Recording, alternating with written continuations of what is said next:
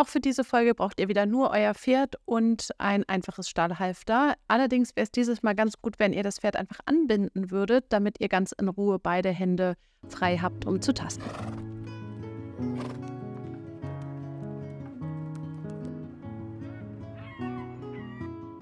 Moin aus Norddeutschland. Mein Name ist Laura Nettelbeck. Ich bin Pferdeosteopathin und Trainerin und ich hoffe, dich mit diesem Podcast ein bisschen an die Hand nehmen zu können, um dir Mut zu machen, dich noch genauer mit deinem Pferd zu beschäftigen, schon kleine Unterschiede wahrzunehmen, dich weiter einzufühlen und dein Pferd noch besser lesen zu können, um damit auch eure Beziehung weiter zu stärken. Viel Spaß mit dem Mehrschwung Podcast. So, wir haben den Kopf abgetastet, wir haben den Hals abgetastet. Lasst uns jetzt über das Schulterblatt des Pferdes reden. Denn da gibt es vor allem zwei wichtige Strukturen, die häufig unterschätzt oder nicht gut genug erkannt werden, sag ich mal. Die eine ist der Schulterblattknorpel am oberen Ende des Schulterblatts, weil da der Sattel gegenstoßen kann. Und die andere knöcherne Struktur ist die Schulterblattgräte. Ähm, da sehe ich häufig, dass da mit Massagegeräten drauf gearbeitet wird, obwohl es eben ein Knochen ist und es darauf natürlich wehtut, wenn man da genauso drauf arbeitet, wie man auf Muskulatur arbeiten würde.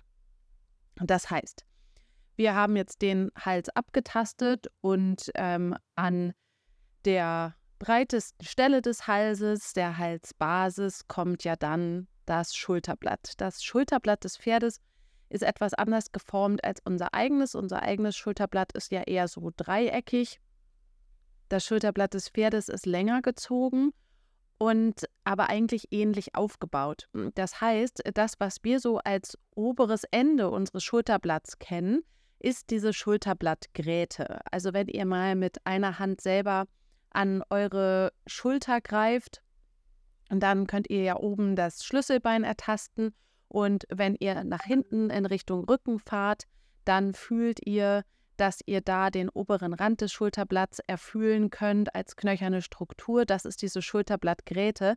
Eigentlich geht das Schulterblatt noch ein kleines Stück weiter nach oben, aber da ist Muskulatur drauf, darum erfühlen wir das nicht so deutlich wie diese Schulterblattgräte. Und genauso ist es beim Pferd auch. Nur, dass das Pferd ja im Vierfüßlerstand steht.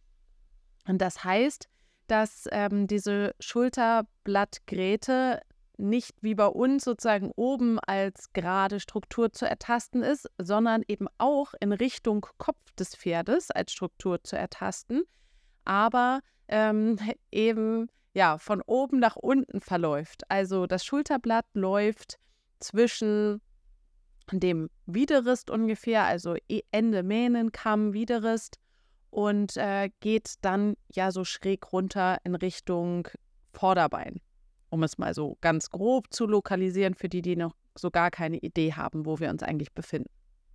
Also machen wir es etwas greifbarer, im wahrsten Sinne des Wortes, tastbarer. Ihr steht wieder auf der linken Seite eures Pferdes und ähm, könnt mal so die rechte Hand oben auf den Widerrist in die Sattellage legen und mit der linken Hand tastet ihr jetzt mal den Bereich des Schulterblatts ab. Das heißt, ihr streicht einfach mit der linken Hand mal den Hals eures Pferdes entlang und fühlt, wo ihr da so mit der Hand anlandet. Dann habt ihr schon mal eine ungefähre Orientierung, wo das Schulterblatt sich überhaupt befindet. Bei einigen Pferden kann man den unteren Bereich des Schulterblatts ganz gut erfühlen, also quasi diesen Gelenkspalt zwischen Schulterblatt und Oberarm, also eben das Schultergelenk. Ähm, wenn man sich das so auf Anatomiezeichnungen anguckt, dann sieht es immer aus, als müsste da so ein riesiger Spalt sein. Ich finde aber, dass man das bei vielen Pferden nicht so deutlich ertasten kann, wie es eben auf Zeichnungen häufig aussieht. Ne, das ist so ein bisschen abhängig davon auch, wie die Winkelung ist, ähm, wie, wie steil das Schulterblatt steht, wie der Oberarm dazu steht, wie das Pferd insgesamt gebaut ist und so weiter. Also ähm, da zählen oder ja, da, hm, das bedingt einfach verschiedene Dinge, ob man das jetzt wirklich gut tasten kann. Ihr könnt es auf jeden Fall eben mal erfühlen, dass ihr mit der Hand eben den Hals entlang streicht, dann ans Schulterblatt heran und dann langsam mit der Hand runterfahrt in Richtung des Vorderbeins und dann spürt ihr auf jeden Fall ja diese beuge, also wo es, ich sag mal, um die Ecke geht äh, zum Oberarm und dann ja auch weiter runter zum Unterarm, den Ellenbogen zum Beispiel des Pferdes kann man ja auch sehr gut ertasten. Direkt vor der Gurtlage ist der Ellenbogen. Und wenn ihr dann wieder hochstreicht, ähm, wir wollen jetzt uns erstmal das Schulterblatt angucken, dann könnt ihr mal diesen ganzen Bereich, den ihr jetzt ungefähr als Schulterblatt schon mal verorten könnt, mal mit der flachen Hand abstreichen. Und dann werdet ihr merken, dass da Bereiche fester sind und sich ein bisschen anders anfühlen. Und dieser feste Bereich ist eben diese knöcherne Struktur, diese Schulterblattgräte. Und manchmal hat man es bei Pferden, also jetzt mal so als ein Beispiel, so ein richtig krass trainiertes Quarterhorse, hat manchmal so eine feste Muskulatur auf dem Schulterblatt, dass man wirklich ganz genau hinfühlen muss, wo ist da jetzt die Schulterblattgräte und wo ist da Muskulatur oder sehnige Struktur. Wenn man das ein paar Mal gemacht hat, kann man das sehr gut fühlen. Aber erfahrungsgemäß aus all meinen Seminaren ist es so, dass man manchmal wirklich ein bisschen mehr hinführen muss, um diese Struktur zu finden. Es ist auch ganz unterschiedlich. Bei manchen Pferden ist diese Schulterblattgräte eher etwas in der Tiefe zu ertasten. Also die Muskulatur ist prominenter und die Schulterblattgräte liegt etwas tiefer. Und bei anderen Pferden ist es so, dass die Schulterblattgräte richtig so ein bisschen rausragt. Ich habe es auch schon erlebt bei Pferden, die viel vor der Kutsche gegangen sind und dass diese Schulterblattgräte so ein bisschen ähm, erst, also noch prominenter ist, also dass da wie so ein bisschen so eine Zubildung drauf ist. Also wenn da wahrscheinlich es immer mal so ein bisschen am Knochen doch gescheuert hat oder da irgendwas gereizt wurde, hat sich da wie so ein, wie so ein Überbein auf dieser Schulterblattgräte gebildet. Das ist natürlich nicht der Idealzustand. Eigentlich ist es das Schulterblatt und die Schulterblattgräte, die wir da jetzt ertasten wollen. Das heißt, ihr fahrt jetzt mit dieser, mit eurer flachen Hand einfach ein paar Mal übers Schulterblatt und fühlt mal, wo ihr diese knöcherne Struktur überhaupt erfüllen könnt. Und wenn ihr dann das Gefühl habt, dass ihr sie erfüllen könnt, dann folgt ihr der mal in beide Richtungen. Und so kann man sich dann ganz gut an dieser Schulterblattgräte entlang tasten. Und auch hier gilt wieder, ihr werdet das merken, je häufiger man das macht und wenn man das dann auch nochmal bei verschiedenen Pferden erfüllt, desto leichter kann man das dann eben auch schnell wiederfinden, diese Struktur. Die Schulterblattgräte ist vor allem eben dann interessant, wenn man mit der umliegenden Muskulatur etwas machen möchte. Das heißt, wenn man jetzt zum Beispiel mit einem Massagegerät äh, am Schulterblatt arbeitet oder sozusagen sich vom Hals zum Rücken arbeiten möchte, kommt man ja über Schulterblatt und dann haben eben diese Massagegeräte auf der Schulterblattgräte nichts zu suchen. Wenn man jetzt zum Beispiel mit einer Massagepistole daran gehen würde, dann fängt diese Massagepistole ja auf einer knöchernen Struktur richtig doll an zu springen. Ähm, das heißt, man würde eben auf diesem Schulterblattknochen rumhämmern. Das ist nun gar nicht Sinn der Sache.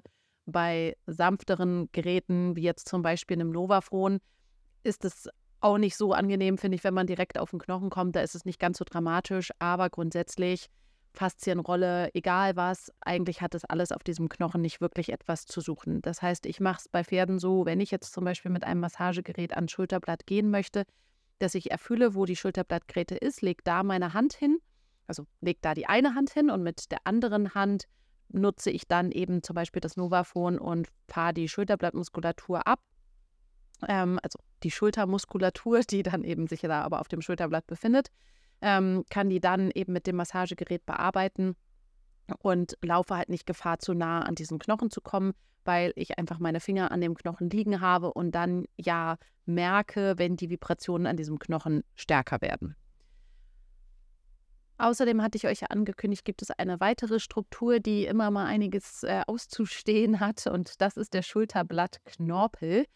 Ich finde immer auf ähm, Anatomiezeichnungen, wenn man so ein Pferdeskelett sieht, dann ähm, sage ich immer in meinen Seminaren gerne, der liegt da oben drauf wie so ein Brötchen, weil er ungefähr so geformt ist wie so ein dickes Brötchen und ähm, ist eben, wie gesagt, der obere Teil des Schulterblatts und ragt halt noch etwas in die Sattellage. Und erfahrungsgemäß geht er etwas weiter, als die meisten denken. Das heißt, wenn man jetzt den Sattel aufs Pferd legt und dem Schulterblatt Freiheit geben möchte, dann fühlen viele, bis wohin das Schulterblatt geht und den, legen den Sattel dann hin. Häufig geht dieser Schulterblattknorpel aber noch ein kleines bisschen weiter. Und dafür könnt ihr am besten mal den oberen Bereich des Schulterblatts mit einer oder auch mit beiden Händen abtasten. Ich finde es immer ganz praktisch, große Bewegungen zu machen, weil wenn ihr erstmal größer tastet, könnt ihr es dann leichter eingrenzen. Wenn ihr schon eher kleine Bewegungen macht, fühlt ihr manchmal gar nicht das ganze Ausmaß der Struktur. Das heißt, ihr fahrt mit beiden Händen großflächig oben übers Schulterblatt und äh, dann mal so in Richtung Sattellage. Und dann versucht ihr mal ganz genau mit jedem Streichen zu fühlen, bis wohin da eigentlich die feste Struktur des Schulterblatts geht. Und dann werdet ihr vielleicht mit der Zeit merken, wenn ihr diesen Bereich immer weiter so ausstreicht, und dann merkt ihr, oben ist ja der direkte Bereich der Sattellage und dann noch so ein kleines Stück weiter runter ist meistens auch noch mal so eine etwas erhobene Struktur, wo sich auch schnell ähm, Wasser einlagert. Einige Pferde haben da so ihre Fettpölsterchen, die sich dann so an den Sattel drücken. In dem Bereich befindet sich aber auch der breite Rückenmuskel. Und ähm, da in diesem Bereich, ein, ein kleines bisschen höher, ist meistens das Ende des Schulterblattknorpels. Und da kann man, je mehr man übt, bei einem sehr schlanken Pferd kann man es meistens natürlich nochmal deutlich besser tasten. Am allerbesten kann man immer bei Pferden tasten, die schon älter sind und ähm, eben einfach nicht mehr so viel Muskulatur haben, weil man dann die knöchernen Strukturen eben am besten ertasten kann. Also falls ihr da eins äh, in eurem Umfeld habt, dann schnappt euch das auf jeden Fall mal zum Abtasten. Ich nehme für die Kurse auch immer gerne die älteren Pferde, weil eben dann, also so ein großes, altes Warmblut ist eigentlich das perfekte äh, Pferd, um Knochenstrukturen zu ertasten, weil sie einfach groß sind und man sie gut fühlen und meistens auch schon sehen kann. Diesen Schulterblattknorpel, eben wie gesagt, ertastet ihr, indem ihr da immer wieder lang fahrt. Natürlich ist es eben, wie gerade schon gesagt, bei einem großen, älteren Pferd mit vielleicht nicht mehr so viel Muskulatur leichter, als ähm, bei einem runden Pony, das vielleicht gerade auch noch ein paar Kilo zu viel auf den Rippen hat. Aber sie haben alle einen Schulterblattknorpel und ihr werdet ihn finden, wenn ihr es etwas sucht.